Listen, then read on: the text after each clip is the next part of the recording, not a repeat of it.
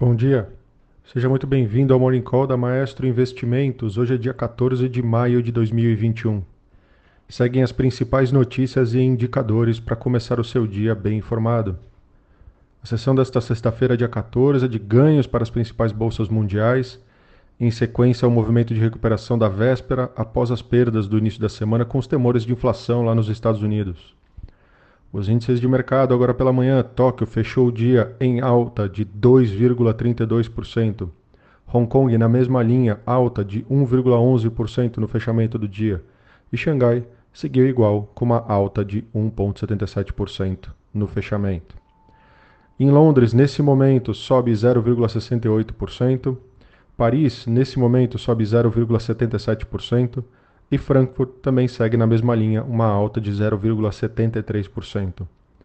Nas Américas, os futuros de Dow Jones sobem 0,47% agora pela manhã. Os futuros de S&P 500, nesse momento, sobem 0,60% é, agora pela manhã. E os futuros de Nasdaq fecham para completar os índices em alta, subindo 0,98% agora pela manhã. Destaque na agenda hoje tem o núcleo de vendas no varejo referentes a abril lá nos Estados Unidos às 9h30 da manhã. E logo em seguida temos a produção industrial referentes a abril lá nos Estados Unidos também às 10h15 da manhã. No destaque internacional, conflito aí entre israelenses e palestino, palestinos continua, continua a se escalar, com o início de, de incursões de tropas terrestres israelenses na faixa de Gaza, é, ainda que não esteja claro é, que haverá uma invasão em larga escala. Além disso, três mísseis atirados a partir do Líbano atingiram o mar na costa norte de Israel, em sinal de potencial conflito também com o país ao norte.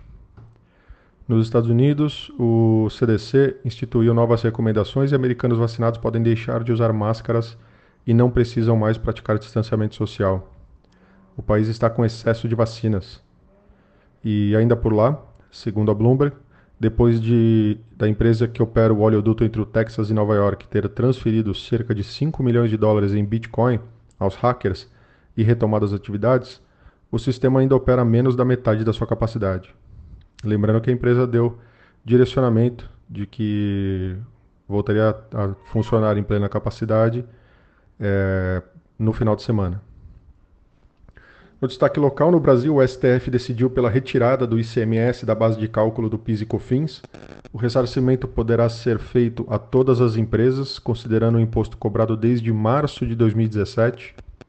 Para empresas que entraram com processos antes dessa data, será devolvido o valor cobrado des desde cinco anos antes da entrada do pedido. O impacto bilionário ainda é desconhecido pelo próprio governo, mas poderá estar acima de 200 bilhões de reais. A decisão ainda terá efeito fiscal negativo na arrecadação daqui em diante, visto que a base pela qual o governo tributará as empresas descontadas do ICMS será menor. Lembrando que a decisão similar poderá ser feita no futuro em relação ao ISS. É, conforme esperado também, o Senado aprovou o projeto que devolve 50 bilhões de reais cobrados a mais na conta de luz aos consumidores. O valor será devolvido em abatimentos na conta de luz nos próximos cinco anos. O projeto segue para a Câmara.